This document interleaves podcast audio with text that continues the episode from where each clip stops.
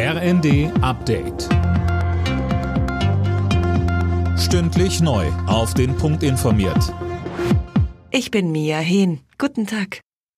Bundesjustizminister Buschmann kann sich vorstellen, eingefrorene russische Währungsreserven für den Wiederaufbau der Ukraine einzusetzen.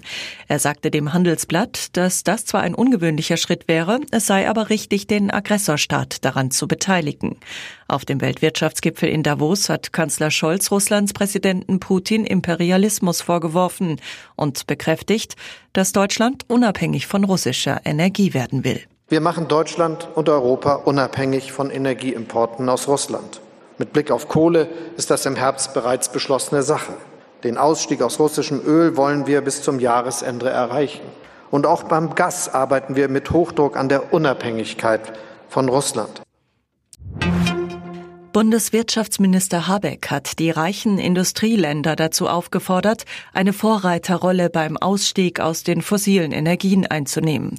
Ein starkes Signal der G7 könnte andere Länder zum Mitmachen ermuntern, sagte Habeck zum Auftakt des Treffens der G7 Energie-, Klima- und Umweltminister in Berlin.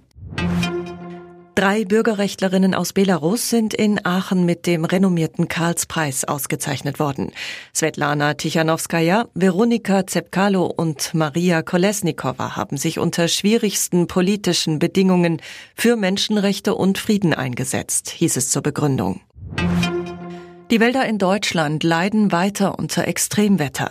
In den Jahren 2018 bis 2021 lag der Schaden nach Angaben des deutschen Forstwirtschaftsrats bei 15 Milliarden Euro, berichten die Funke-Zeitungen.